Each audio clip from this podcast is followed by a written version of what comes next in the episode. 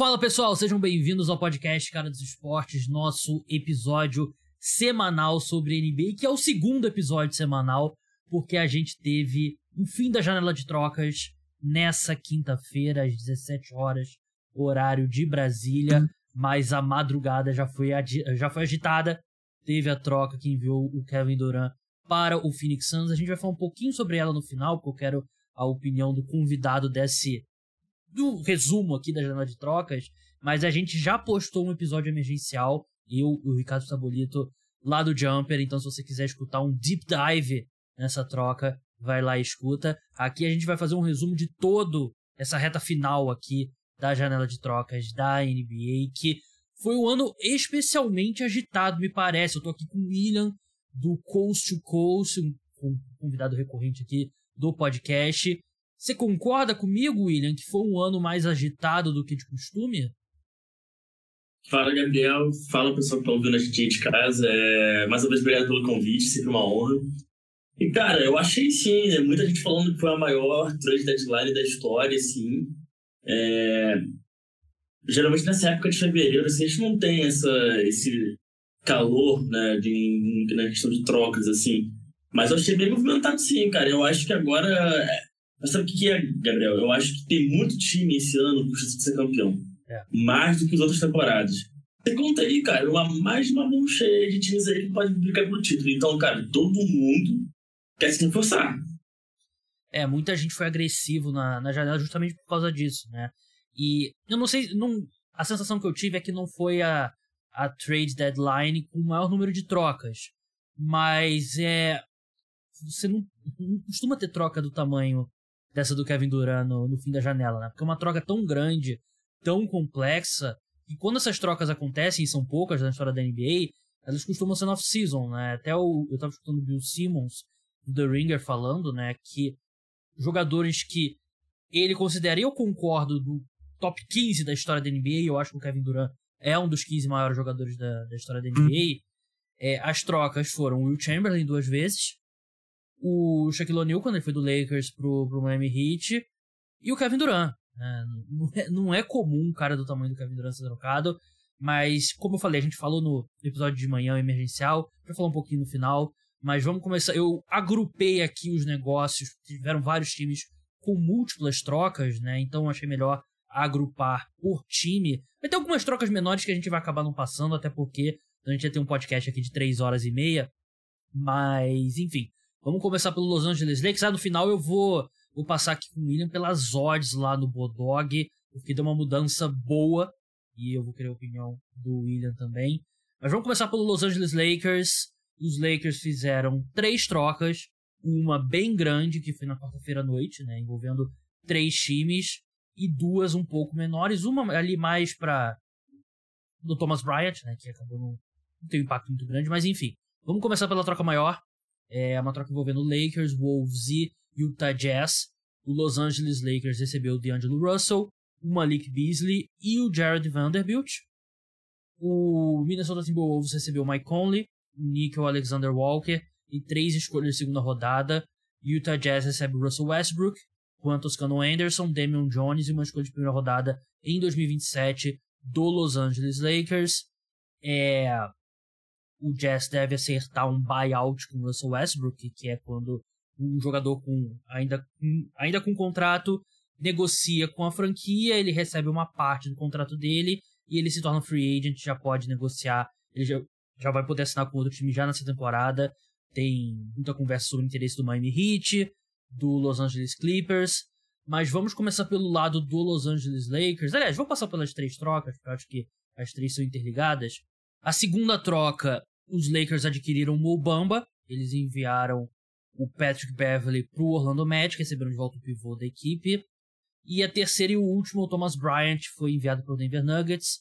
Os Lakers receberam Devon Reed e três escolhas de segunda rodada. Os Lakers dão uma repaginada no elenco, uma repaginada que o LeBron tem sido bem vocal sobre, né? Ele tem, ele tem sido bem público, né? Falando sobre necessidade de negociar e de trazer reforços. E não sei se você vai. Não sei se a maioria das pessoas. Qual o feeling, né? Eu não, sinceramente, não, não acompanhei muito acho que a, a, troca do Kevin Durant veio e meio que atropelou toda a conversa sobre Lakers. Mas eu gostei muito desse, desse fim de janela dos Lakers, William. Eu achei que eles saem com um time bem mais qualificado. Eles não trazem uma estrela, mas saem com um elenco bem mais encorpado. E, e nem usaram as duas escolhas de primeira rodada que eles poderiam trocar. Né? Eu gostei muito dessa janela. É, Gabriel, é... passando assim pelos jogadores, eu... eu gosto muito do Mobamba.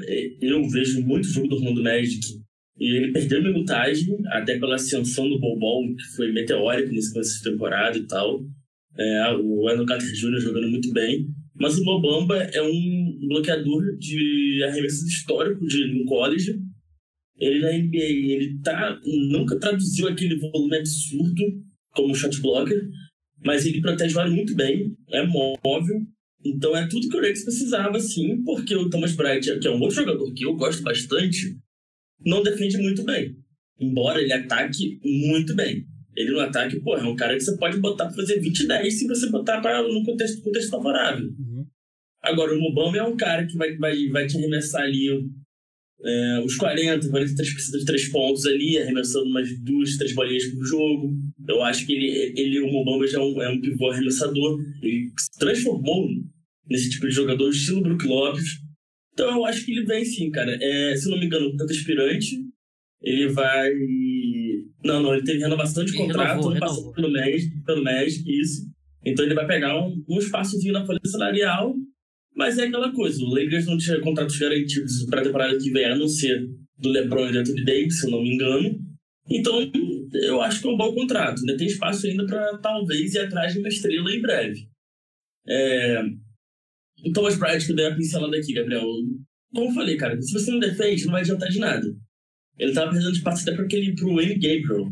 Porque o Wayne, pelo menos, defendia um pouco. E, pô, você ficar descontente que o Anthony. Porque, para quem não sabe, para quem, não tá, pra quem tá ouvindo, o Thomas Bryant perdeu a troca. Ele pediu para ser trocado porque ele não gostou como o Lakers começou a agir quando o Anthony Davis voltou na questão da minutagem. Eu não sei o que ele esperava, Gabriel. Se o Anthony Davis voltou, o que, ele queria? Que ele continuasse jogando com aquele volume de minutos? É, ele perdeu, perdeu espaço, claramente, né? E você, com, com o LeBron e o, o Anthony Davis, você não precisa de um cara que tem o. Ele tem um jogo refinado no ataque, né? Mas você precisa de uhum. alguém mais como o Mobamba, né? Eu sei que tem muito torcedor do Orlando Magic que não gosta dele, mas eu acho que o contrato é bem razoável, eu tava vendo aqui, dois anos, 10 milhões de dólares por ano. O próximo nem é 100% garantido o valor, né? Então eles poderiam. Hum. É, poderiam facilmente até se desfazer dele. E pivô é uma posição que muitas vezes cara, os caras demoram a se desenvolver, né? E a gente. O Obama já tá há muito tempo na NBA, mas ele tem 24 anos ainda, né? Então. Sim, cara, parece que a gente já viu o Obama há 8 anos. Ele é do draft do Doncic, né? Foi, pô, é. foi pick 5, se eu não me engano. É. Foi, pô por aí. É. E eu, não, eu acho que é uma boa aposta, assim, né? Ainda mais que custa só o Patrick Beverly, que os Lakers deram uma repaginada no backcourt, né? Chega o DeAngelo Russell, chega o Malik Beasley, sai o Westbrook, então eu acho que o Beverly é meio que... Sim, ele seria útil, né? Mas dá para você abrir mão dele. E o DeAngelo Russell, é, eu sei que muita gente não gosta, eu, ele, ele nunca se desenvolveu como a gente esperava, né, quando ele mostrou aquele potencial dele, principalmente na, no Brooklyn Nets. Mas depois da virada do ano ele vem jogando bem. E eu até acho que ele melhorou como defensor, né? Que ele era sempre uma, um grande problema nesse lado da quadra. Acho que ele melhorou e ele traz um pouco de criação, um pouco de arremesso que o, que o Lakers precisa. O Malik Beasley traz muito arremesso. O Jared Vanderbilt dá uma, um cara ali que ele pode jogar na 4, pode jogar na posição 5, ele pode jogar com o Anthony Davis, ele pode é, entrar nos minutos que o Anthony Davis estiver no banco. A equipe tem o Mobamba também, tem o Hachimura também para posição 4. Eu sentia uma movimentação dos Lakers de jogar um pouco maior, né? Porque o Davis ele vinha jogando muito bem na posição 5. Só que eu acho também que não é muita coincidência ele ter se machucado tendo esse jogando na posição 5, né, que tem um pouco mais de impacto no corpo dele. Então, acho que é uma parte do plano também dar uma preservada do AD mas acho que daqui até o fim da temporada a gente vai ver o Lakers com Sim. uns quintetos maiores, né? Sim, Gabriel. Eu, é... Cara, o Vanderbilt é um dos jogadores mais subestimados da liga. A galera não deve conhecer a massa, mas É, quem tá por dentro de NBA como a gente, cara, sabe que o Vanderbilt é, desde a época de Minnesota, ele já era um jogador muito bom. Então, assim, cara, é, eu, eu acho que, por exemplo, eu acho que só ele valeria ali uma pique de primeiro round só. Eu acho que só ele. Ele é um jogador extremamente valioso. Ele é um cara que consegue defender na posição 1 a 5. Isso é muito raro na NBA e é muito especial para pós-temporada. É, Malik Beasley, cara, é o cara que você precisa alimentar ele e você vai ter talvez o maior playmaker da história do lado dele. Você vai, você vai ter um LeBron James ali, da história do século. Você vai ter o LeBron James ali alimentando o Malik Beasley para ele jogar, arremessar a bola e arremessar lá seus 40, 42% é, com consistência, que eu acho muito importante. É, e o D'Angelo Russell, cara, eu acho que vai ser o fit mais difícil a se encaixar no Lakers, cara. Eu não sei se ele vai conseguir. Você tem, um, você tem o D'Angelo Russell de, de Brooklyn, você tem um que é totalmente diferente depois em Golden State e o outro totalmente diferente em Minnesota. Precisa ver como é que ele vai ser agora no Lakers, assim, porque. Precisa dar bola um pouco, mais, né? É, trazendo mais pro lado de Minnesota, a troca aconteceu não porque ele não era consistente. Ele, depois da virada, ele tá arremessando muito bem, arremessando acima de 40%, tanto bolas de três como arremessos totais de bandejas. É, faz lá seus 20, 23 pontos por jogo. Mas, cara, ele não consegue criar como armador é, raiz, o clássico, que pro Rudy Gobert, que é o cara que é tá no Brasil Minnesota. Pô, você não tem o Rudy Gobert em, em, em Lakers, mas você tem o Anthony Davis. Então você tem que ter um armador assim. Eu, na minha visão, vejo que o Lakers beneficiaria do armador mais clássico. Não tão atlético como o Ashbrook, como estava sendo, que não deu certo. E o D'Angelo Russell chega para ser esse cara. A questão é, ele vai conseguir reduzir o volume de arremessos dele? Às vezes sabe como é que isso pode ser problemático. Torcedor de Minnesota, cara, às vezes fica uma, pô, pé da vida com ele, porque, pô, ele errava e continuava arremessando, continuava arremessando, continuava arremessando. Mas assim, melhor que o Westbrook hoje ele é. É, ele vai, ele vai ter que jogar menos com a bola, né? Porque o LeBron Sim. tem muita bola, né? E vamos ver o trabalho dele como como spot-up shooter, né? Como um arremessador ali meio que às vezes parado um pouco no, no canto, né? Acho que isso ajuda. Ele, ele cria muito bem o arremesso dele, Gabriel. Se você parar para ver o, o highlight dele, ele é, ele tá driblando a bola, pá, pô, pegou, arremessou. Uhum. Cara, ele, ele, isso dele é bom. Aí você já vê que o Lakers está construindo um time de características que são inteligentes. É, não sei se você vai concordar comigo, mas você tem um D'Angelo Russell, que pode criar seu próprio arremesso de longa distância. Você vai ter o Malik Beasley, que é um bom, é um excelente catch shooter. Ele só precisa receber a bola e arremessar. Você tem o Hashimura, que é excelente no corner, arremessando de três. Então, assim, então, tá começando a preencher lacuna. Foi o que eu falei no Twitter. O Lakers hoje começou a ser um time, a partir de hoje. Sim, você olha agora o depth chart né, do, dos Lakers e eles têm uma eles têm uma rotação de verdade agora, né? Você Sim. É, eles têm provavelmente aqui um quinteto titular com DeAngelo Russell, Malik Beasley, é, LeBron, Hachimura e Anthony Davis. Acho que pode ser algumas mudanças. Tem Dennis Schroeder e o Austin Reeves né, no, no backcourt. Tem o Jerry Vanderbilt Mobamba vindo do banco. Tem Lonnie Walker ainda, Troy Brown Jr. e tal. Então você vê uma rotação aqui de, de 7, 8 jogadores que dá para visualizar esses caras jogando uma série ali de semifinal de conferência, em quadra num jogo importante. É, tudo vai depender da saúde, né, do LeBron e do Anthony Davis, porque se os dois estiverem saudáveis, os Lakers não têm desvantagem de talento ali no topo das suas estrelas, acho que nenhuma série. Nem contra o Phoenix Suns, nem contra o Denver Nuggets, nem possivelmente contra o Boston Celtics na, na final. Mas é um C muito grande, né? Se o LeBron e o Anthony Davis vão aguentar, né? E eles vão precisar. Eles não vão poder se poupar muito porque eles têm que cobrir um espaço aqui de número de vitórias para chegar nos playoffs, né? Idealmente, você gostaria de pelo menos ter o. Acho que é, ir direto para os playoffs vai ser difícil, né? Acho que são seis, sete vitórias diferença. Ah, mas vou te falar, eu acho que não, cara. Eu acho que eles vão. Essa segunda parte da temporada, se encaixar. Eu falei com o pessoal lá do Rachão, cara. É, é, é o time que eu vejo estourando na segunda parte da temporada, cara. É o time que eu vejo, esse Lakers aí. Lakers tem 25 vitórias, Clippers tem 31. 31 vitórias, né? O sexto colocado. É, seis vitórias não é nenhum absurdo realmente para tirar para ir direto, mas eu acho que eles estão numa posição que ele. Eu ficaria muito surpreso se os Lakers, por exemplo, tiverem pelo menos, pelo menos, o, a Seed 7 e o mando de quadra no play-in, a possibilidade de jogar duas vezes. E, acho ah, que, esse... e eu acho que é um time que pode brigar sim. E tudo vai depender de como vai encaixar essa gente toda, né? Muita gente ali no, no meio da temporada regular. Mas é gente veterana, né? Caras que estão acostumados, né? Não, não fico muito preocupado, não. Vou passar rapidinho pelos outros lados da quadra, da, da quadra, da troca. O Denver Nuggets com o Thomas Bryant, eles se mostram ali bem comprometidos a ter um pivô em quadro o tempo todo que não protege o aro, né? Agora sai, sai o Jokic e entra o Thomas Bryant ali vindo do banco. É, do lado... Algo parecido com o Marcos Cousins, que eles tiveram na temporada dele foi bem. É. A galera até pediu pra renovar e tal o contrato, mas ele não renovou. O Thomas Bryant veio pra isso, cara. O objetivo é marcar mais pontos que o oponente, não é parar o oponente. É... Utah Jazz, Russell Westbrook, JTA e Damian Jones. Primeira rodada de 2027 dos Lakers. Eu acho que ela é bem valiosa, né? Porque, ao que tudo indica, vai ser no mundo pós-LeBron James. É... A gente especulava muito que o Malik Beasley e o Jared Vanderbilt, cada um poderia sair por uma escolha de primeira rodada, né? Então acho que fica um uhum. pouco decepção, mas eu acho que é uma troca boa para eles. Eles vão se fazer do Westbrook pro Minnesota Timberwolves, que, assim, saíram mais detalhes depois da, da reação inicial, né? Tem o Nico Alexander Walker, três escolhas de segunda rodada.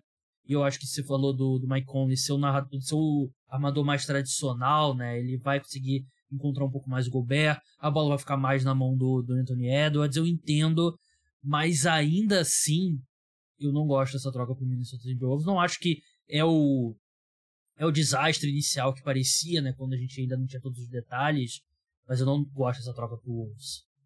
É, Gabriel, você vê agora que Patrick Beverly, Jared, Vanderbilt, Malik Beasley é, viraram o Rudy Gobert e, e agora, mas o, que, o problema foi que mandou muita pique no primeiro round para pegar o Gobert, cara.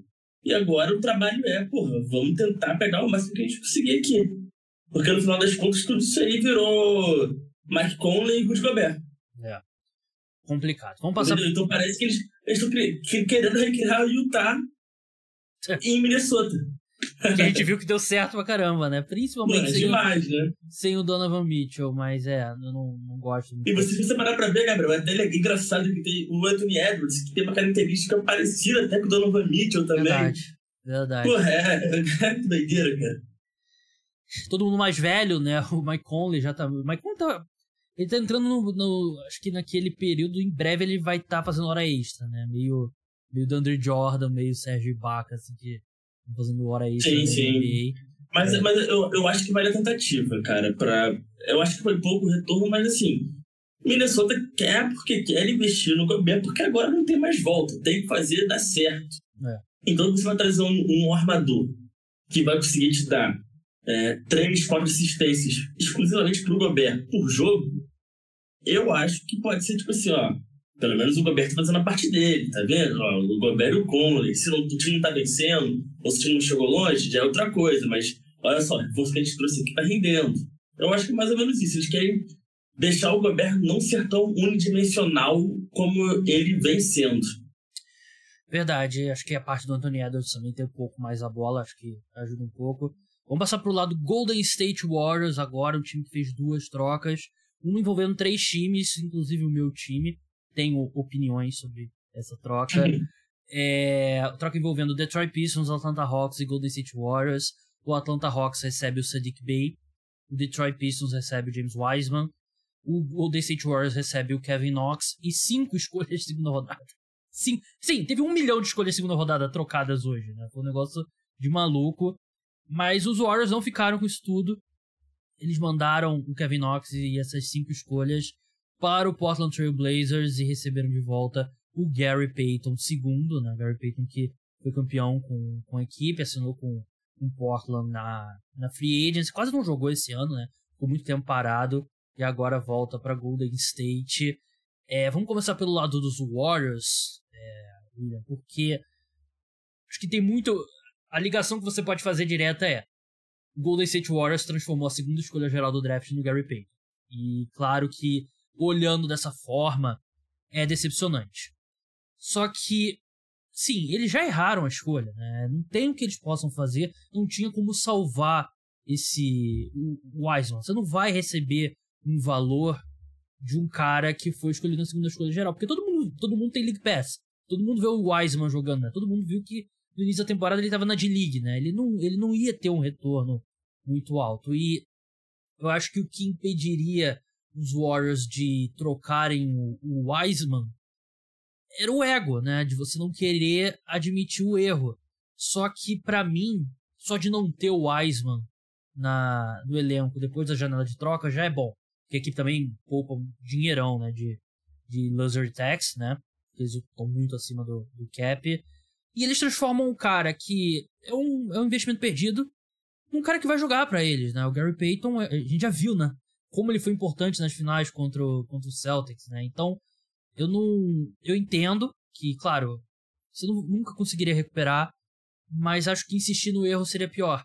Eu acho que é aquele sunk cost, né? Aquele valor é, perdido e recuperável, não tem o que você fazer.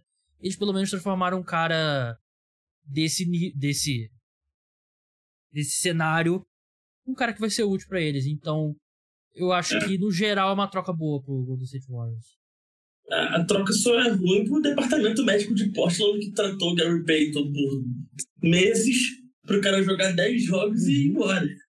Então é. Cara, é, o, Gary, o Gary Payton que volta para Golden State é o Gary Payton que já tá sofrendo com lesões. É um cara que ficou um pouquinho mais velho, isso é óbvio. Mas é um cara que já conhece os detalhes da quadra lá por, por, pela cidade.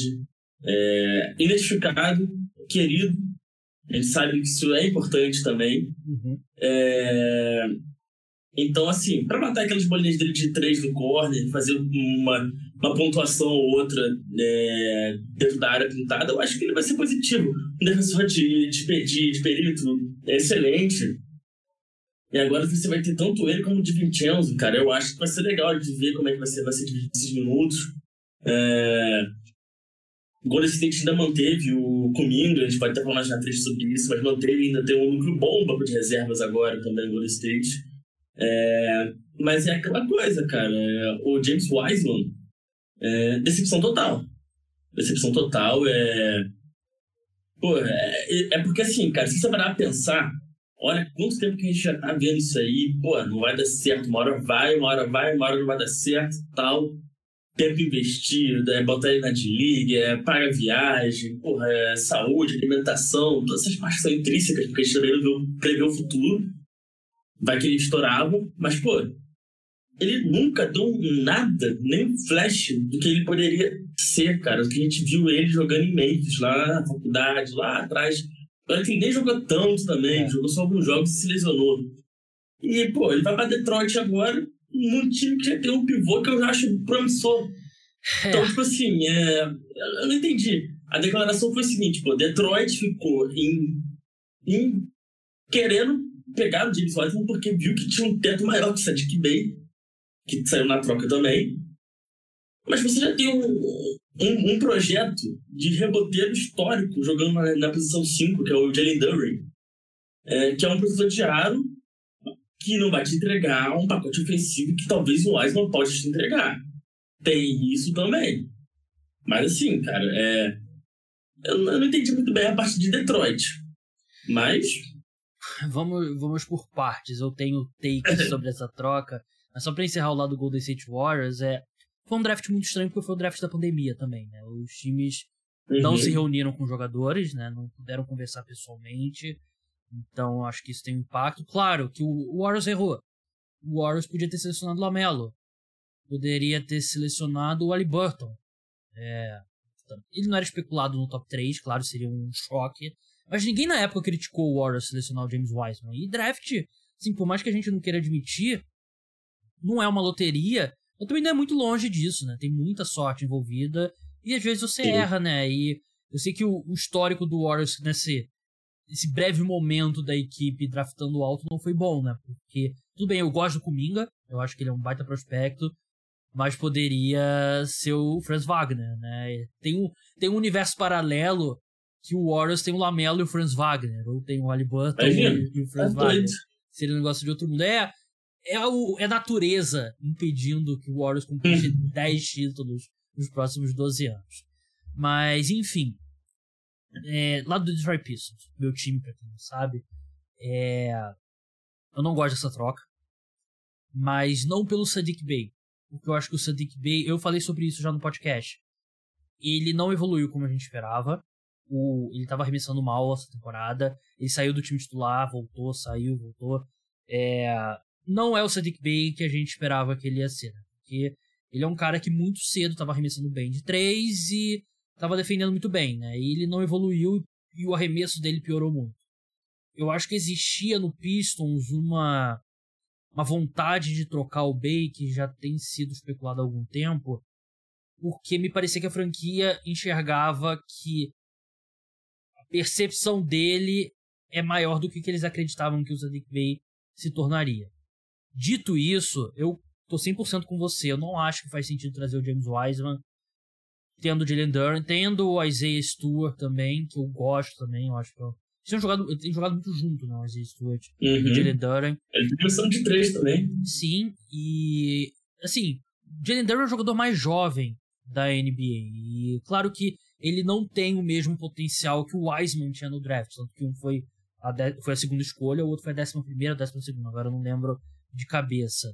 Eu sei que o Pistons não tá no momento ainda que eles podem pensar em caixa. Você traz jogadores de talento. Só que esse específico, acho que é o Wiseman, e parece que o Wiseman vai ser o titular, né? Seguindo em frente. Tem, vai, chegou o titular. É, tem sido falado isso. Ele tira minutos do, do Jalen Duran, que seriam importantíssimos pro desenvolvimento dele, porque ele tá numa temporada que não tem pressão em cima do Jalen Duran. Ele pode jogar, ele é o jogador mais jovem da liga, ele pode errar, e seria muito importante para o desenvolvimento dele. Enquanto o James Wiseman é é difícil acreditar que ele vai compensar algum dia o que a gente viu nele no draft. Então, eu acho que seguindo em frente, o Jalen Duran é uma aposta melhor do que o James Wiseman. Só que agora um vai atrapalhar o outro, um vai tirar minuto do outro e para mim não faz sentido. Ainda mais que você tem o Isaiah Stewart e o Marvin Bagley quando ele eventualmente voltar ali também para posição. E o, Marvin Bagley, tipo, interromper, Gabriel, é, é historicamente o melhor parceiro pro Kate Cunningham na quadra, porque ele é o melhor é, produtor de, de parede pro Kate Cunningham jogar no estilo Jamoran de Nada, cara. É, mas o Kate Cunningham então, também tá fora da temporada, acho que também não. É, eu também não, não tô muito em alta com o Marvin Bagley, não, mas eu não gosto dessa uhum. troca. Eu acho que um atrapalha o outro, não, não gosto muito. Sadiq Bey no Atlanta Hawks agora, né? Atlanta Hawks agora com mais um wing. E eu achei que o Hawks mostrou alguma criatividade aqui, né? Eu gostei também, cara, é. gostei. Ninguém falou do Hawks, mas eu gostei. É, porque trazem mais um wing. Eles mandaram um monte de escolha pro, pro Spurs, né? Na troca do John T. Murray, né? Era difícil enxergar onde que eles conseguiriam reforçar o elenco e eles conseguiram. Sim, eu tenho minhas reservas dele como arremessador, mas ele é um ala também, é meio que ele pode ser um cara bem útil para essa rotação ali, né? Atrás do Deandre Hunter. Também tem história do Hawks, cara. É, então. O problema do Hawks era arremesso de três. É, o que era que a gente pensava que não era o problema anos atrás com o Trey Young arremessando do meio da quadra e Bogdanovich. Cara, hoje o maior problema da Atlanta Hawks é bola de três. E você traz o Cedric Bay que só não arremessa muito com uma mãe porque não pode. E ele vai estar tá lá com seu volume de três lá e arremessando. Então, assim, já consertou o problema que é o problema imediato. É, eu não, não tenho essa mesma confiança no arremesso de três do, do Sadiq Bey, né? Mas um, uhum. uma mudança de cenário eu acho que pode fazer bem. Vamos passar para os Los Angeles Clippers agora. Eles se envolveram em três trocas, um envolvendo três times. Eles é, trocaram com Rockets e com Grizzlies. Eles receberam Eric Gordon. O Houston Rockets recebe o John Wall, Danny Green, três escolhas de segunda rodada. Tem um pick swap, que é o direito deles trocarem a escolha deles, mas que é do Bucks com a dos Clippers, que é meio enrolado. Isso. É, os Clippers recebem o Eric Gordon, como eu falei, e o Memphis Grizzlies recebe o Luca Nard. É, eu achei que uma, foi uma troca boa pros três, pra ser, ser bem sincero. O Eric Gordon acho que vai ser útil. O Clippers tinha um problema nesse elenco que era guard, né? E eles trazem não só um, mas dois. Porque depois eles trocaram com o Denver Nuggets. adquiriram um bônus Highland, mandaram duas escolhas de segunda rodada para a equipe. E ainda trocaram o Mason Plumlee, pivô, pelo Mason Plumlee, né? Mandaram o Red Jackson, que deve receber buyout. Mas é, é um time que eu acho também que sai melhor da, da janela de trocas, né? Agora vai ter, Concordo. vai ter o Eric Gordon, vai ter o Bones Highland. Bones Highland foi muito estranho, né? Porque ele o cara que mostrou muito potencial já, mas parece que chegou um momento que ele me. Ninguém gostava dele em Denver, né? O técnico gostava, os companheiros não gostavam. Mas vamos ver lá no, nos Clippers. Mas eu, eu acho que foi uma janela bem positiva pra equipe. É, cara, é, sobre o Bones Highland, cara, é, garoto indisciplina. Foi, é, é exatamente isso. Ele queria apressar o desenvolvimento dele, ele pedia minutos, era muito fominha na quadra, e era o que pediam para ele parar de ser, ele continuava. É, ele era desleixado nos treinos, então, tipo assim, é, você já vê por aí também como é que é a situação, cara. É, foi mais uma medida emergencial de Denver, assim, cara. Não, não tolerava esse tipo de comportamento e mandou embora. Eu é. acho que, assim, em Los Angeles, com mais veteranos, assim, eu acho que ele vai perceber que não é assim. Ele vai ver o Norman Powell vindo aí pra sexto homem do ano, ele vai ver que, pô, ó, tem que batalhar pelos meus minutos aqui, porque eu não tô. Não é, é a disputa dele não vai ser Christian Brown e Zeke Nage, que outra bola tava assim lá em Denver. Vai ser Norman Powell, Robert Covington, Terence Mann. Então, são jogadores que estão vendo no banco, assim, que são, podem ser úteis. É... Mas eu gostei da troca, assim, cara. Eu acho que ele, é, o Bonus Highland é um estilo Jordan Clarkson, sabe? Uhum. Você nunca sabe quando precisar dele. E quando precisar, você vai saber que o cara vai te entregar lá 15, 20 pontos, fazendo, sei lá, 8 em sequência. Então, assim, eu acho positivo, acho que vai ser importante para pós-temporada. É... Não curti a saída do Luke Kennard. Eu acho que o Luke Kennard é um dos maiores arremessadores de três da NBA hoje. E ele é um, ele é um criador, um playmaker subestimado. Mas, assim, é, é bom para ele ter esses minutos em Memphis, porque agora Memphis eleva o patamar também, na minha opinião. Sim. Memphis agora vai adicionar um shooter elite e vai voltar os cheganadas e tal, então eu acho muito importante essa volta do assim, Luke sendo acrescentado em Memphis. É, até porque o Desmond Bain está acumulando função. O Desmond Bain, que é o, que é o melhor arremessador de três de Memphis, está se transformando num jogador mais completo e talvez esteja tirando um pouquinho do volume dele, tanto de tentativas como de acertos. O Luke Kennard chega para isso. Eu acho muito legal isso também. É... Quanto à contratação também do Eric Gordon. Cara, muito boa. Eric Gordon tem 34 anos, se não me engano, e ainda consegue render para fazer, sei lá, cara, 3, 4, às vezes 5 bolas de 3 no jogo. Vai lá, faz seus, seus, seus arremessos, suas 3, 4 bolas de 3, suas bandejas, arremessa 40, 45% de 3 pontos. Eu acho muito positivo.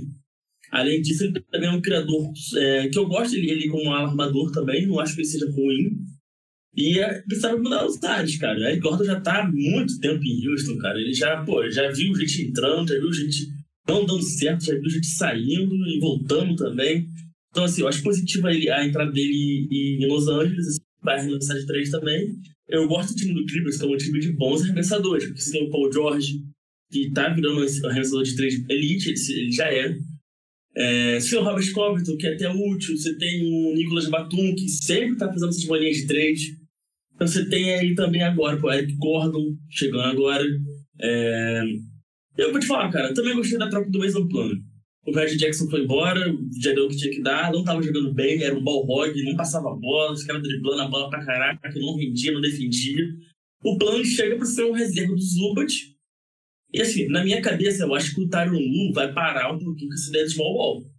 Porque a ideia quando, quando você vê o jogo de Clippers é você jogar com o Zubat, depois você bota o Batum na posição, ou o Covington, e small ball, seja o que Deus quiser. Agora, talvez com o Plano voltando, pode ser útil. Voltando, chegando. Concordo em tudo que você falou. Vamos seguir aqui. Vamos passar agora mais rápido por outras trocas, para a gente poder passar pelo maior número possível. É, o Jay Crowder foi pro, pro Milwaukee Bucks. Excelente. Os Nets recebem duas escolhas de segunda rodada. Os Pacers recebem ali o George Hill, Serge Ibaka, que para surpresa geral ainda estão na NBA. O. Jordan Wara, que é jovem, né, do Milwaukee Bucks. Três escolhas de segunda rodada. Bucks recebe Jay Crowder, que já tinha sido especulado há muito tempo, né, ainda do Jay muito Crowder. É, pro Milwaukee Bucks e dá mais um corpo ali, mais um ala pra, pra equipe. O problema é que ele não joga desde maio do ano passado, desde os playoffs da temporada passada. É difícil saber qual Jay Crowder que a gente vai ver, né? Enfim. É, Portland. Portland fez duas trocas. Uma bem interessante, né? Envolvendo três times. O Portland recebeu Matisse Tybalt, do Philadelphia 76ers. O 76ers recebe o Jalen McDaniels, duas escolhas de segunda rodada. O Hornets recebe os V. Malik e duas escolhas de segunda rodada. O que, você achou dessa troca, William? Pô, Portland saiu o pior, cara, na minha opinião. Entrou na, na, na, na, na, na trade deadline e voltou, com o time voltou pior, na minha opinião. Você, porra, você trouxe um Ken Reddish que não é um cara que vai te pontuar. E, pô, beleza, ele, ele é um bom é, defensor, é um bom alo, mas não é nada que o Josh Hart também não fosse. Entendeu? Trocaram o Gary Payton para trazer por, por nada também, eu acho se não me engano, pode que eu estiver errado, mas o Larry Payton saiu por pique de segundo round. E isso geralmente é um indicativo para tanque, para rebuild. É. Então tem que começar a, a, dar uma olhada nisso aí e tal, falando soft rebuild. É... Eles estão apostando no potencial do Tybal, né? Que eu acho que é uma aposta boa porque eu acho que o Tybal, ele não. Às vezes nem jogava no Sixers e tal, então ele precisava de um novo cenário. Mas, é, mas ele não deu o próximo passo ofensivamente, não arremessa de três, ele consegue criar seu arremesso. Ele, ele, ele é um defensor bom para proteger o Lillard. Se a questão é, vamos trazer defensores para proteger Damian Lillard, tudo bem. Mas não reforçou o banco, o Nurkic continua lá. O que, que, o que, que Boston teria atrativo para trocar na próxima free agency, em junho? Você vai botar as piques de segunda rodada, o Nurkic, que tem 17 milhões de salário. Pô, isso, isso eu não vejo como muito atrativo. Uhum. Mas assim, vamos aguardar agora o que que Portland vai aprontar. Eles só tem que manter o time minimamente competitivo pro Damian Lillard. Isso eles estão conseguindo, pelo menos. E o Jalen McDaniels é um bom defensor, né? Que vai aguardar um, é, um bom defensor de ala ali, né? Pro, pro Philadelphia 76ers. Né? Dá uma profundidade, muito bom, muito profundidade no, nesse quinteto, né? Já que o Tybalt não jogava.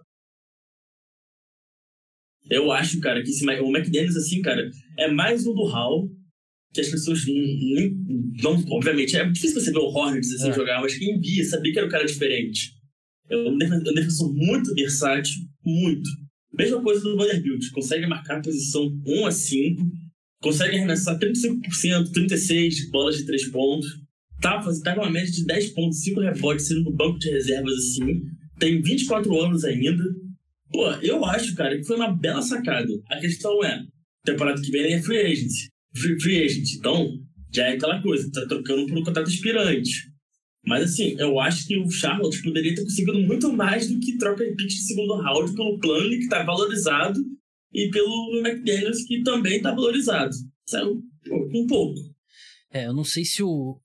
Não sei se o William conseguiu reparar, quem tá no, quem assistir no YouTube provavelmente vai conseguir reparar. Tem uma formiga gigantesca andando aqui na, no meu computador, que eu matei ela enquanto o William falava. Não sei se você reparou, William. Eu tenho, eu tenho um pouco de fobia. Tá, acho que a missa é, Eu tenho um pouco de fobia de inseto para ser para ser bem transparente com o meu público, mas enfim.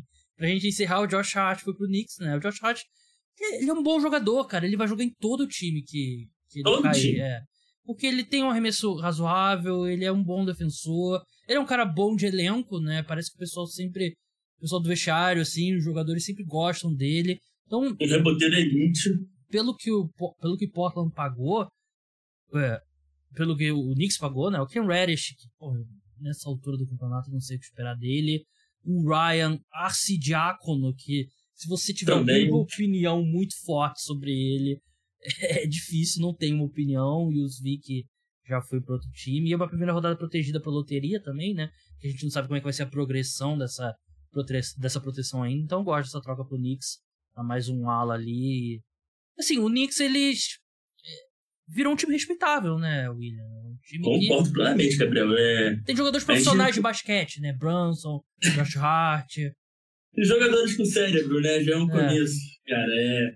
Pô, eu gosto muito desse time assim, cara. Você parar pra você vai ter agora o Quentin Grimes, um Josh Hart, um Jalen Brunson. É, um time relativamente jovem, enérgico, quer vencer. Eu acho isso muito importante para a cultura, para estabelecimento de cultura. Você ainda vai ter ali ainda, cara, o Emmanuel Quickly vindo do banco que tá, não para de evoluir. Esse é um que vai valer, cara, mais de uma pick de primeiro round no futuro. E você vai juntar esses caras aí com o Mitch Robinson, que, pô, quando saudável, uma máquina defendendo um aro. O Julius Randle, que é All-Star. Você ainda tem outros reservas bons ali. Você vai ter o Jericho Sims, que tá crescendo, que é o jovem pivô de, de Nova York. Então, assim, cara, eu acho que é um time bom. É um time bom. A gente vai no playoff, eu acho que isso é certo. Talvez ali até direto, sem passar pelo play-in. Mas é aquela coisa, vamos cair no primeiro round. Vamos. Mas tá lá competindo, cara. Eu acho que é melhor isso que que ficar no limbo. Verdade. O Toronto Raptors não só não implodiu o elenco, como trouxe reforços. Uhum. A equipe adquiriu o Jacob Porro, né, do San Antonio Spurs, mandou o Ken Burch, uma escolha de primeira rodada em 2024, e duas escolhas de segunda rodada. Acho que foi um bom retorno para os Spurs.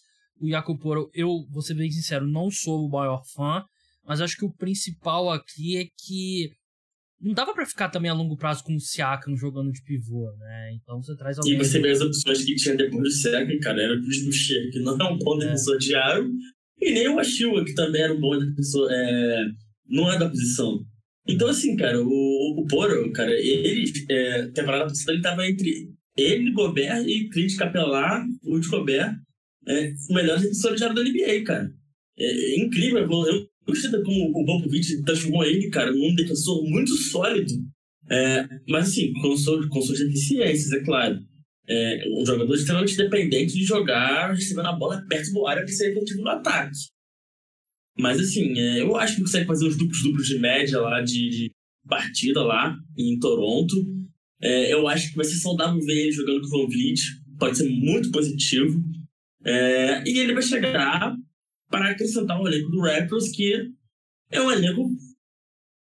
Falta peças, cara. Raso, o banco né? de reservas não tem, não tem banco de reserva. É. Então agora você, você rebaixa um, um Boucher e um Presto da Chuva para a segunda unidade, já vejo como algo mais respeitável. Eu acho que o Masai Ujiri deu um drible de todo mundo, ficou vendo como é que seriam os pacotes, os preços. Quase fechou com o Golden State, mas o Golden State não quis é, ofertar o Kuminga para pegar o Odiano Nobe. Então, assim, cara, eu acho que esse time vai implodir uma hora ou outra. Se não foi agora, vai ser em junho.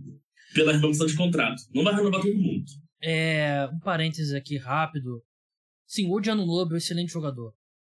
Defensor ótimo. É, evoluiu ofensivamente aí durante a, a, a estada dele na NBA. Mas eu acho que a gente. A gente passou, discutiu muito o Dinano Nobe no, nos últimos, nos últimos meses, mais do que eu acho que o talento dele merece, né? Por exemplo, o Michael Bridges. Eu acho o Michael Bridges muito mais jogador do que o, o Giannucci, né? Mas eu acho que acabou não sendo trocado. Era um cara que a gente dava como certo, até pro próprio Knicks, né? Mas acabou não sendo trocado e curioso para ver o próximo passo aí pro Toronto Raptors. Vamos ver se eles conseguem competir um pouco mais, né? Porque eles estão fora dos playoffs, né? Nesse momento. O Boston Celtics adicionou o Mike Muscala, né? O pivô que até arremessa um pouco, né? Do, do Oklahoma City Thunder. Pagou o Justin Jackson duas escolhas de segunda rodada. Um pouco de... Mais um corpo ali no, no garrafão, é. né? Pra...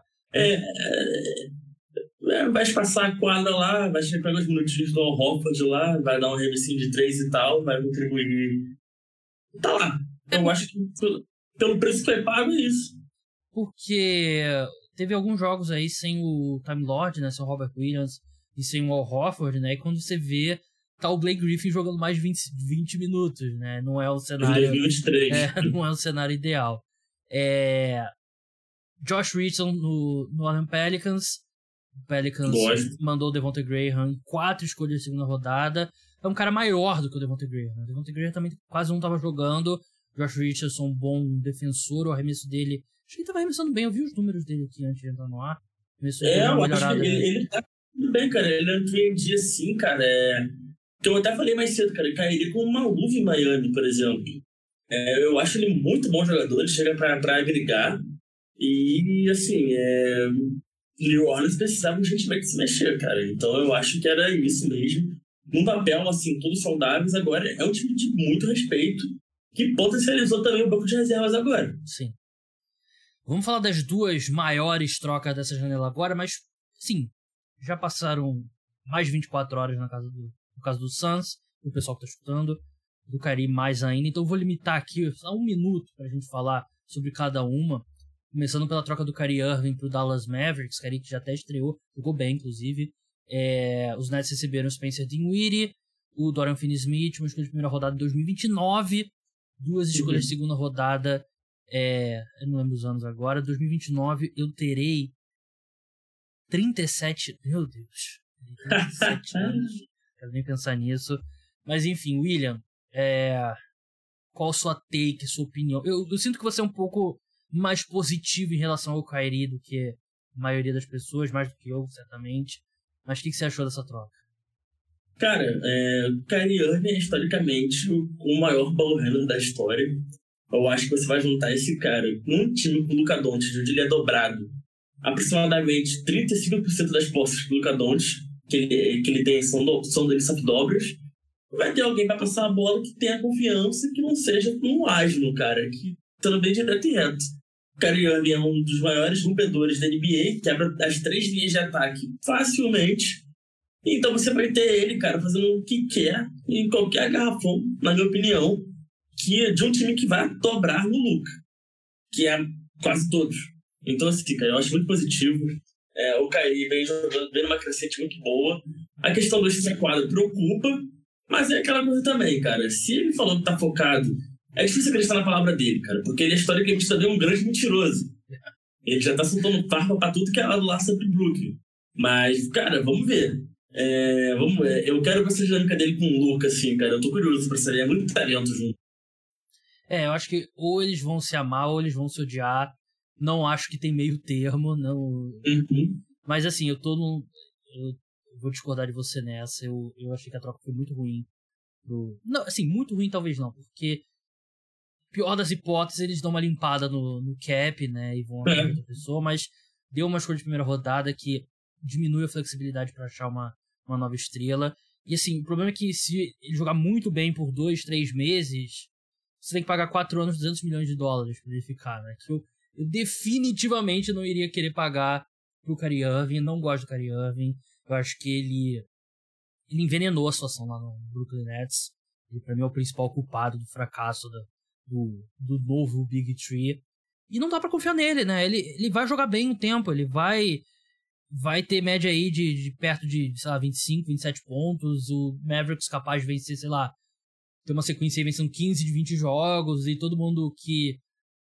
Os maiores defensores do Kyrie vão, pô, é aí, ó, vou falar, falar do cara agora. Mas vai ter um momento. Mas a longo prazo é, é difícil.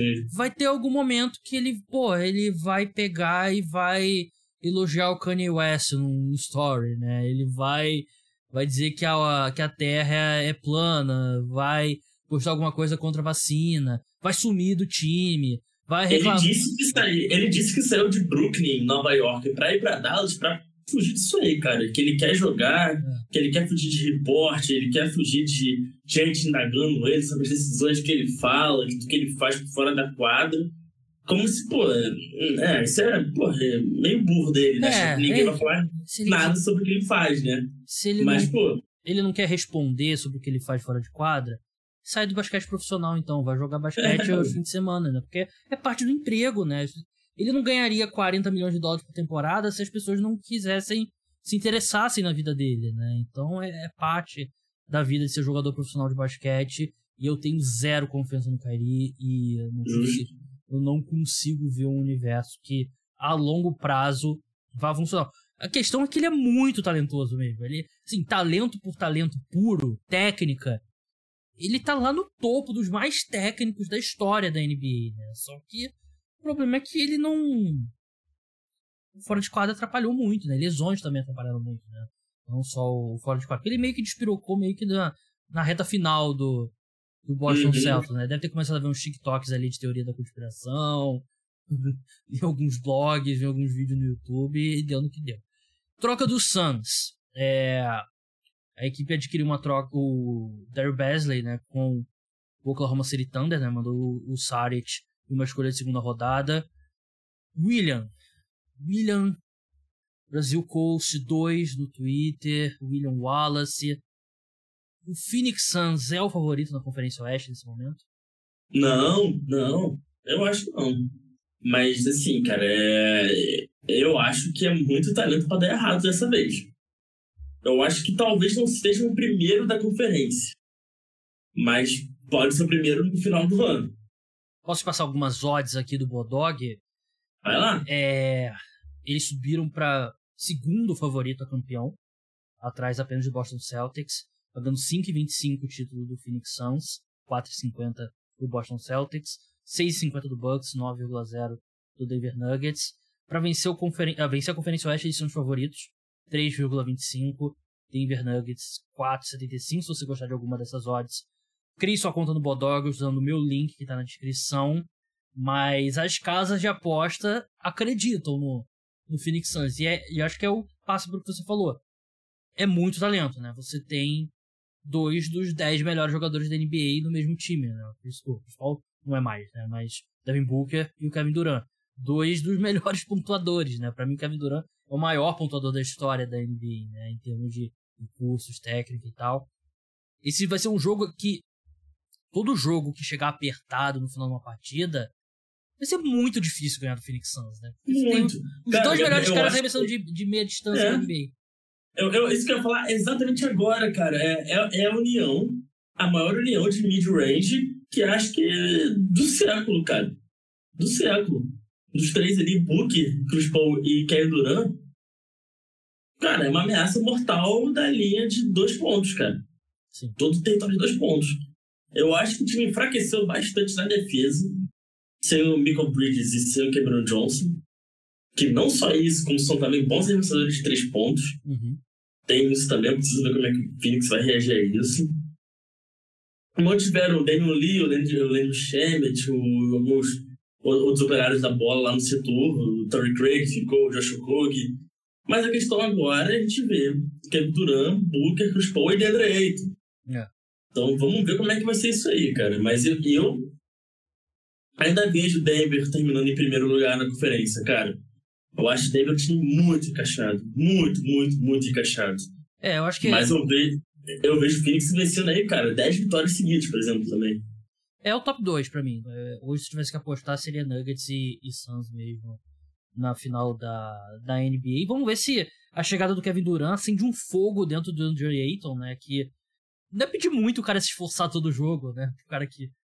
O jogador o potencial player, dele, né? cara, ele, ele meteu 30 pontos e 15 rebotes nos últimos dois jogos, cara. Ele é. não precisa fazer isso todo jogo. Mas, pô. Se esforçar, pelo Acertar um arremesso perto do aro, né? Não custa, não dói. Verdade. Mas enfim, é isso. Tem outras trocas menores, né? Mas é aquilo que eu falei, né? Vou passar. Tem alguns jogadores que, sinceramente, foram trocados. Eu não tenho uma opinião forte sobre eles. Mas, William, muito obrigado pela, hum. pela sua participação. Como é que o pessoal faz para acompanhar o seu, seu trabalho lá no Coast Coast e também seu podcast, né? Eu vi que vocês estavam fazendo lá um, um Space no Twitter hoje, né? Então, é, mais uma vez, obrigado pelo espaço aqui, Gabriel. É sempre uma honra estar aqui no cara dos esportes. É, pô, você precisando, só chamar. É, pra galera mexer no Twitter, é arroba BrasilCoach2, é, arroba BrasilCoach2. É, no Instagram é arroba c2c.brasil. E a gente está começando a gravar uns podcasts lá com os perfis parceiros, o meu amigo Daniel, do Retorno Grau, um ótimo perfil de, sobre o Miami Heat, o Matheus, do Pisou na Linha, e o Alisson, que trabalha com basquete de rua. Então a gente está tendo umas dinâmicas bem maneiras. É, a gente começa gravando pelo Space, de, de vez em quando a galera vai ver a gente lá, dando tá on, falando sobre a situação do momento. Somos parte do projeto do Rachão Podcast, que a gente vai voltar para o Spotify também. Então é isso. É... Valeu mais uma vez pelo, pelo convite, Gabriel. Vamos ver a segunda parte da temporada, cara. Vamos ver agora, pausa do All-Star. A volta vai ser quente. Vai mesmo. Wallace, eu sei que você acompanha um pouquinho, pelo menos, de NFL. Seu palpite pro uhum. Super Bowl. Sim, acompanho, cara. Eu tenho. Cara, eu vou de Filadélfia, cara. Você torce pra que time, né? Eu sou Giants, cara. Não sei nem porque eu tô sendo do Philadelphia. É isso que eu, eu, eu pensei, pô, eu, eu, eu achava que ele era Giants. Eu não tô torcendo, cara, mas eu acho que, porra, a temporada do Hurts tá, tá absurda, cara. A temporada do Philadelphia tá muito boa, cara. É, é até um pecado, às vezes, você não terminar com o título, cara, mas é aquela coisa. Do outro lado, você tem. Patrick Mahomes. É, Patrick Mahomes, entendeu? Então, Cara, porra, vai ser um puta jogaço, cara. Eu acho que vai da Filadélfia, mas, pô, quero ver o show. Tô, tô ansioso, realmente show também chama bastante atenção. Tô ansioso, porque eu perguntei porque eu suspeitava que essa era a torcida dos Giants, mas quando você falou Eagles, eu, porra, não é possível. Eu tô aqui... Mas às vezes é bom, cara. Às vezes é bom você ver um rival ganhando, que eles vão ver, pô, vamos renovar com o Daniel Jones, vamos deixar passar, vamos pegar um quarterback decente na próxima aqui. Eu acho o Brian Dable, né? Já tem o Brian Dable agora como head coach, né? Que já ajuda bastante. Mas enfim, Super Bowl tá vindo hum. aí. Vai ser o próximo podcast Cara dos Esportes. Próxima vez que a gente se falar, a gente vai estar falando do Super Bowl pós-jogo, domingo ali, madrugada de domingo, para segunda-feira podcast semanal sobre NBA. É, a programação muda um pouco depois da temporada. É, do fim da temporada da NFL. O semanal de NBA continua às quintas-feiras, mas chegando próximo aos playoffs da NBA, vão ser dois episódios de NBA. Um vai ser aos domingos e o outro às quintas-feiras. Então, por enquanto, depois do carnaval, né? A gente tá aqui chega no carnaval, né? Então é aquela coisa depois do carnaval. Mas perto dos playoffs, com certeza, vai ter esse segundo episódio semanal do episódio de NBA. E da NFL, programa de domingo, é, domingo à noite continua aí off-season inteira. E o programa de quarta-feira, que é exclusivo para apoiadores. Então é isso, pessoal. Até a próxima. Tchau!